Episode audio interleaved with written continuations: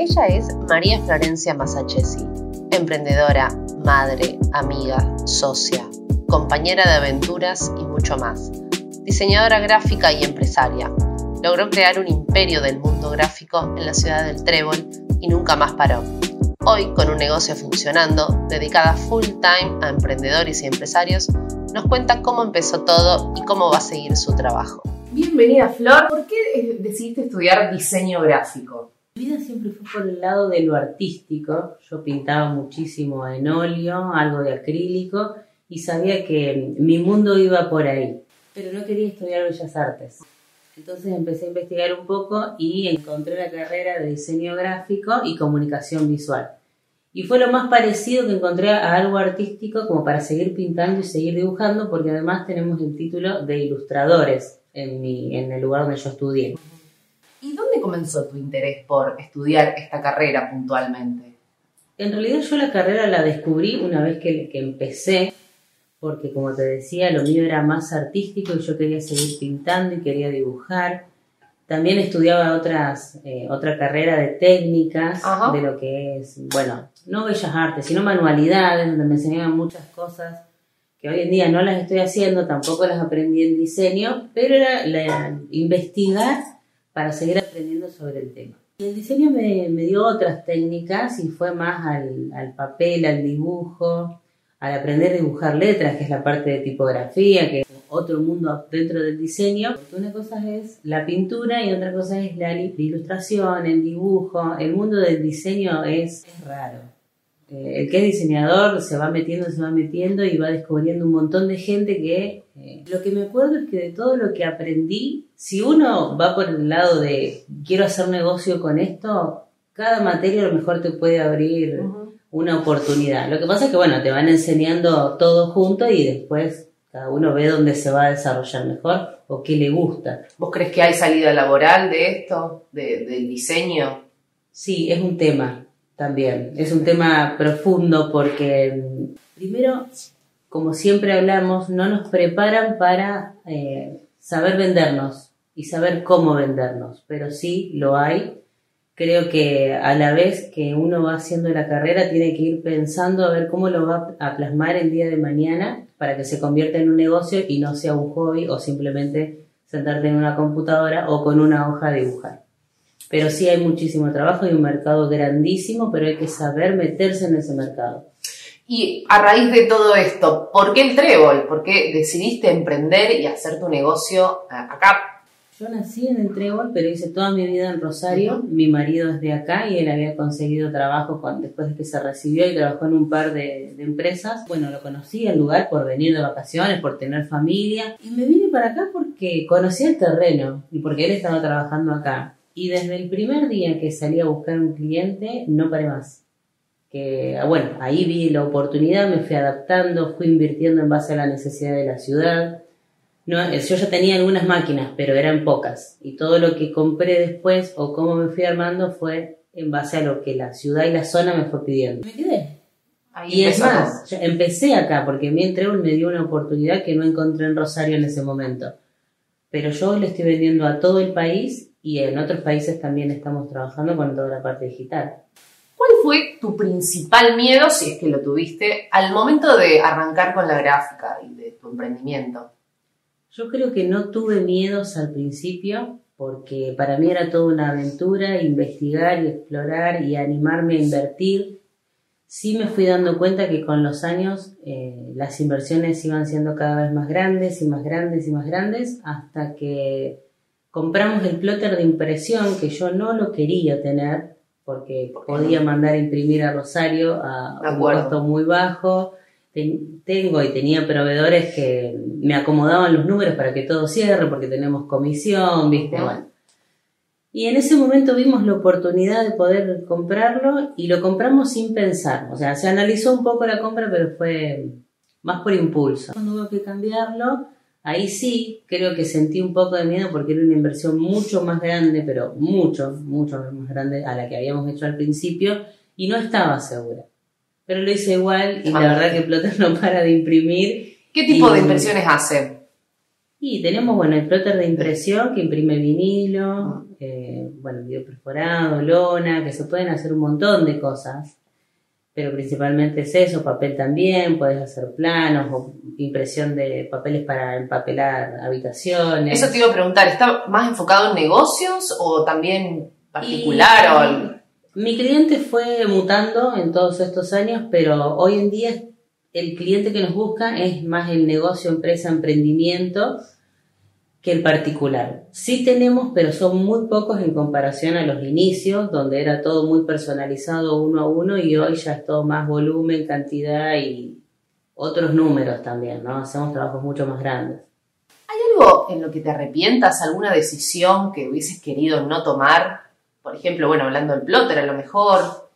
Eh, yo eso, lo del plotter lo llevo más por el tema de, de que era una inversión fuera de lo que veníamos haciendo si bien crecimos gracias a las inversiones, eso fue descomunal para nosotros. Es como salir de tu zona de confort. Sí, sí, sí, no saber, y, a ver, tener el miedo de que lo voy a recuperar, cuánto tiempo, viste, son cosas eh, que uno va pensando. Sí.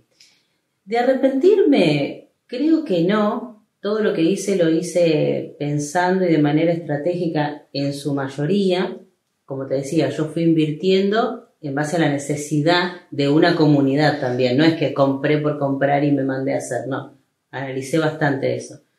Eh, una de las cosas que yo siempre digo que no hubiera hecho es haberme mudado a un local al centro, que estuve nueve meses, porque no es mi modalidad de trabajo. No me gusta estar al público. Si bien hoy tengo una atención, eh, nosotros manejamos todo por internet y si tuviera un galpón que nadie sabe que existe, trabajaríamos igual. Y quizás más también. Eso es lo único que a lo mejor eh, salió de, mi pensamiento de negocio y no, no repetiría, no volvería a abrir un negocio al público con horarios para atender gente. No.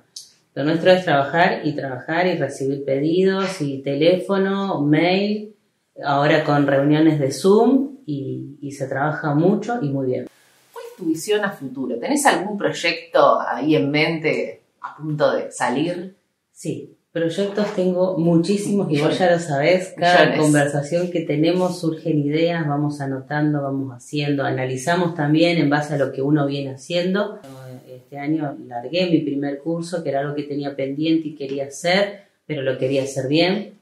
Por eso también tomé la decisión de invertir en alguien que me vaya guiando para hacerlo como yo quería y fue una de las mejores decisiones que tomé porque salió salió bien. Lo que yo no quería era salir con algo así nomás para ver qué onda, no.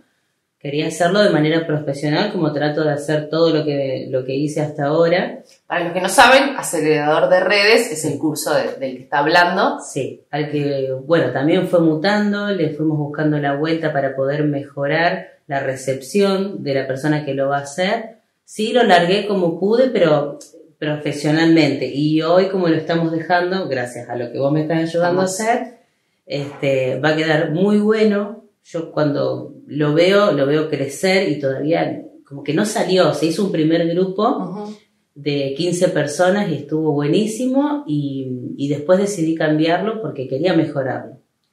¿Crees que la pandemia ayudó a, que vos largaras este curso que tenías en mente hace tiempo? Sí, sí, pero ni hablar. A mí la pandemia me aceleró todos los proyectos que tenía, que obviamente todo no puedo hacer, pero a lo que lo veo a corto plazo sí lo voy haciendo porque realmente vuelve.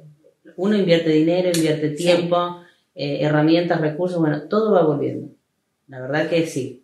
Y además tenemos en conjunto un proyecto también de, cursos juntas, que lo, estamos creando en base a esto, al, al, cliente que hoy nos está siguiendo y al que le estamos trabajando también. Cada conversación que tenemos entre nosotras surgen muchas ideas que son potables, que es lo más importante. No es que nos juntamos a hablar de la vida, no. A ver, ¿cómo podemos ayudar a nuestros clientes a, a crecer, a potenciarse, a vender más? También tenemos la serie de vivos semanales, entonces eh, tratamos de tener contenido de valor en todo momento, no solo de manera paga, sino gratuita, como son los vivos. Es que esa es nuestra base, poder aportar valor a las personas que nos escuchen más allá del cliente en sí que tenemos para ayudarlos. Después, si quieren conocernos, trabajar con nosotras o con ella o conmigo, ya es distinto, es un uno a uno. Claro, algo más personalizado. Sí, sí, sí.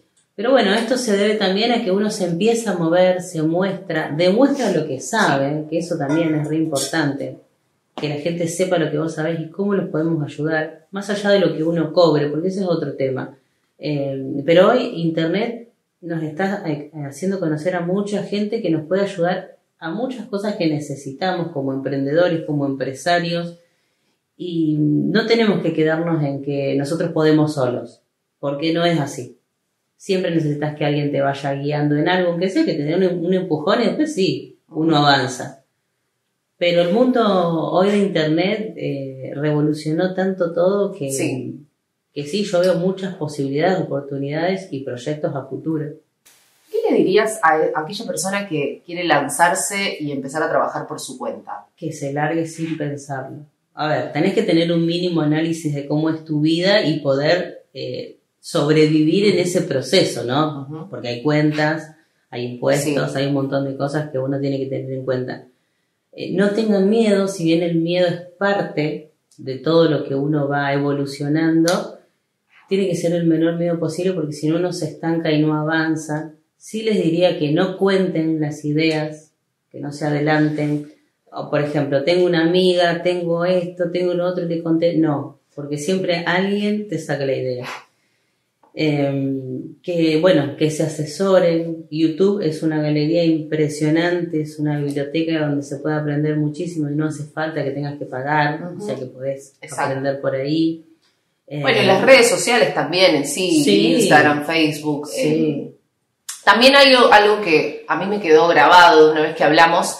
Y bueno, si bien hay que lanzarse sin miedo, está bueno también hacerlo sea, tampoco me levanto un día y renuncio como si nada pasara. No, uno va, percibe, va analizando, ya cuando ve que hay una oportunidad, le empieza a estudiar. Claro, y por ejemplo, a lo mejor tenés un trabajo fijo, bueno, tal vez reducir algunas horas, porque también a veces el miedo es, tengo miedo de, renunciar a todo. Bueno, si podés empezar en paralelo, bueno, al comienzo va a ser difícil empezar a trabajar y tener dos, dos trabajos en paralelo, pero bueno, a lo mejor esa forma también uno le quita el miedo a, lo desconocido y cuando ya también va afianzando y agarrando esa fuerza con el proyecto personal, decir, bueno, ahí sí, renunciar. Pero no quedarse, ay no, pero no quedarse en la nada. No, y lamentablemente pasa mucho, yo veo muchos casos que sí tienen un trabajo y no se animan o empiezan de a poco, entonces nunca crecen y cuando empiezan a crecer como que ya se, se les gastó la energía. Claro. Pero algo importante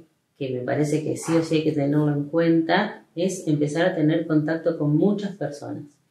No importa el rubro que tengan, si es algo que, es de lo mismo que vos querés hacer mejor, porque podés aprender también, te, te, podés preparar para saber qué errores no cometer, eh, meterte en grupos, en foros de, personas simplemente para contactar, no es que le vas a ir a vender, no, vas a conocer, hablas, intercambias ideas, aportás ideas, y seguramente alguien te va a decir, che, necesito hacer tal cosa, y seguramente es eh, el proyecto que, vos tenés porque lo vas a contar.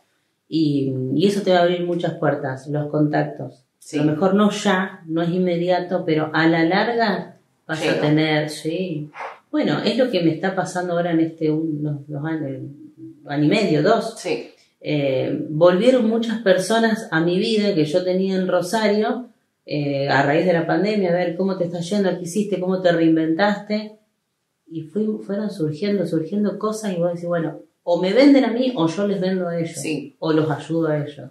También es como que me pasó lo mismo de, de reencontrarme con esta gente que a lo mejor necesitaba algo y antes tal vez no. A veces también las cosas llegan en su momento, pero como dicen, te tienen que encontrar trabajando, no quedarte eh, en la cómoda, ¿no? Y algo importante, que esto pasa mucho cuando uno inicia, cuando pone valores, ya sea un producto, un servicio, te dice, no, lo cobro barato porque estoy empezando. No lo hagan.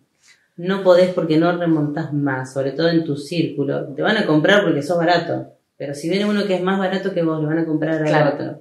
Entonces, empezá con un precio justo para la persona que te va a comprar y para vos, que lo tenés que producir o lo tenés que comprar y vender, Eh, porque si no después es muy difícil empezar a subir y ahí también empiezan a aparecer las frustraciones de que para qué me metí en esto, para qué pierdo tiempo, por qué renuncié a mi trabajo, ¿viste? son muchas cosas Sí. que aparecen. Que tu diferencial no sea el precio. No, ni hablar. Eh, a veces pasa, bueno, yo a lo mejor digo, no tengo tanta experiencia como otra persona, pero que no, que no pierdas al hacer, que puedas, que te, que te dé ganas de seguir, de levantarte y decir, bueno, o vol- volver del trabajo cansado, del trabajo fijo y decir, no, pero esto lo quiero hacer, que no, que además de que te gusta, que te signifique un valor de dinero, porque si no, Sí, el dinero es muy motivador. A ver, no hay que perder tiempo, no hay que gastar energía por algo que realmente no, no, no te va a dejar contento. Sí. Yo lo veo por ese lado. En estos últimos meses aprendí, y ya lo tengo como regla, a decir que no cuando no. Cuando es Cuando- no, cuando es ya no no. Eh, y no estoy perdiendo un cliente, no estoy perdiendo dinero, al contrario, estoy ganando tiempo, porque le estoy dando tiempo al proyecto que tengo con vos, a mi curso, a que la gráfica funcione mejor porque me siento a pensar una estrategia para vender X producto, Mm. servicio. Eh, no lo vean como una pérdida, porque yo veo eso, que la gente no quiere perder clientes. Y no siempre es el cliente ideal el que llega a, a hablar con vos. ¿existen los clientes tóxicos? Sí, sí, sí, es impresionante. Sí. Por eso, hoy en día uno ya sabe detectarlos. Cómo escriben, cómo hablan. Sí. En uno de los podcasts que tengo les cuento que hasta el cómo tocan el timbre ya te das cuenta que le vendés, que no le vendés. Parece una locura lo No, que te estoy es- diciendo. Pero mm, es impresionante como uno ya conoce y cómo el cuerpo lo siente. Que Cuando- vos decís, Este es un dolor de cabeza. Sí, Pero sí. bueno, Sí, hay que saber decir que no sí. y, y decirlo bien en el sentido de que no tengo tiempo, estoy cubierta, este mes ya no, no puedo, por tres meses no puedo. Eh, saber de salir de manera elegante. Así tengas todo el tiempo del mundo y vos sabés que no podés atenderla a la persona porque no va, porque también hay esto, ¿no? El- el- nos podemos combinar bien, tenemos, yo tengo que saber mucha información de tu negocio, en mi caso, ¿Cómo combinas el trabajo y la maternidad? Bueno, para mí fue un tema. ¿Por qué? Porque yo trabajaba de lunes a lunes a 24 horas, casi que no dormía y estaba 100% metida en, en todo, principalmente en la gráfica y proyectos paralelos. Eh, sí me fui preparando mentalmente porque no sabía cómo iba a ser el cambio, sabía que iba a tener una demanda grande y obviamente hasta el día de hoy sigo aprendiendo cosas y me voy adaptando. Creo que hoy estoy más ordenada, sí se me desordenó todo, absolutamente Me todo, imagino, que yo sí. digo, ¿en qué me metí? porque no sabía, no sabía, no sabía cómo era, no tenía contacto con gente que tuviera chicos como para decir, ah, mira, Claro, que es así estén en la y misma. no es lo mismo, no es lo mismo que le toque a uno, pero encontré la manera, a esto también lo que decía antes, aprendí a decir que no, a dar prioridades, primero mi hija y después todo lo demás, obviamente que tenés que encontrar el equilibrio y el punto medio porque se trabaja con clientes, pero a mí sí me revolucionó mucho, donde en un momento no, no sabía para dónde salir corriendo, digo, bueno, algo tengo que eliminar y le encontré la vuelta para poder seguir con todo, y es más, hago más cosas que antes.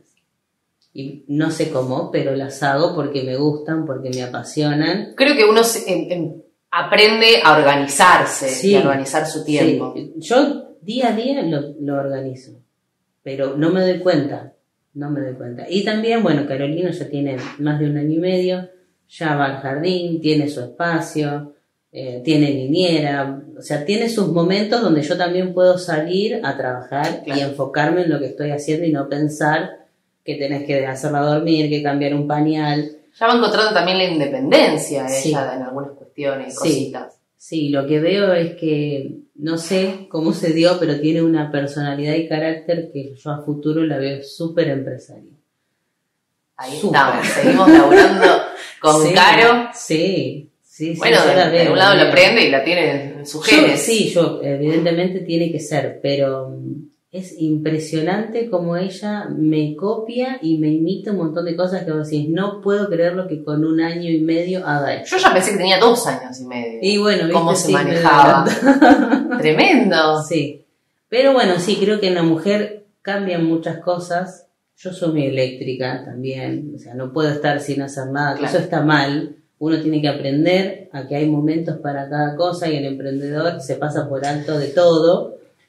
Pero bueno, Carolina llegó para enseñarme todo eso y para bajarme muchos cambios, porque si no, bueno, yo iba a seguir hasta cierto punto porque yo no me iba a dar nada el Claro. cuerpo ni la cabeza.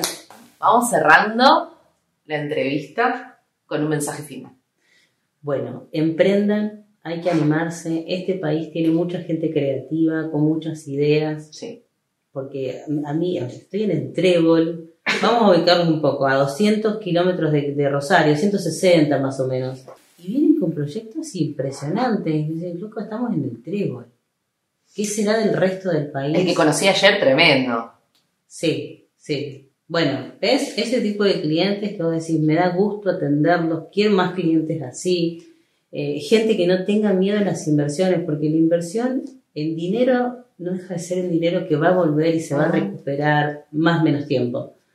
En tiempo hay que ser inteligentes y saber en qué invertirlo.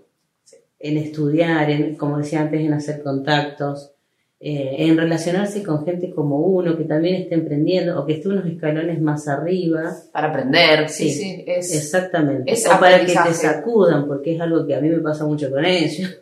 Que yo, no, Sí. Orne, y sacudí y me sacude y yo digo, pero claro, se me acomodan las ideas. Digo, Sí. bueno, también es, es así. Sí. El emprender, el, el tropezarte, pero decir, bueno, o asumir, decir, mira, acá me equivoqué y volver y hace- asumir Eso, el error eso que dijiste es re importante. Me equivoqué, revertís, buscás a ver, por acá sé que no hay que ir, voy por otro lado. Y sí, porque también es, eso. Bueno, tomo mil cursos, pero también la- el tema es salir a, a la Sí, cancha y y bueno.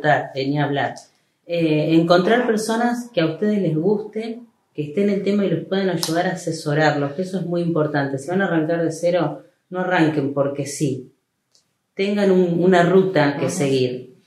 Eh, y bueno, y que si quieren, si les gusta la entrevista y si les interesa y les llama la atención, yo tengo dos Instagram, uno es Emprende con Florencia y también está la página web que es emprendeconflorencia.com. Sí, sí. Y la de la gráfica es a Tintas Diseño, eh, en Instagram está como a Tintas D. Ahí nosotros publicamos muchísima información y siempre tratamos de aportar valor a, a todos, al que esté, al que le interese lo que estamos, le estamos dando a la comunidad. Y después, bueno, tenemos nuestras secciones de, de vivos todas las semanas y proyectos en conjunto de ventas online. Sí, que es ventasonlinela.com. Tenemos un grupo de Facebook cerrado también, que es una comunidad que estamos armando de gente como nosotras, emprendedores, con negocios, con empresas, y vamos cargando toda la información ahí y es gratis. Totalmente. Sí, o sea, tienen que pedir es privado, pero tiene, es gratis. Así que con toda esa información espero que les sirva, que les haya gustado la entrevista y esta charla de amigas y que, bueno, emprendan y que arranquen. Sí. Sí, sí, no tengan miedo. Y si no, bueno, nos pueden contactar simplemente Sí. para hacer el contacto y decir, bueno, vi la entrevista, escuché el podcast, entré a la página, me descargué los recursos gratuitos, los Todo. estoy usando.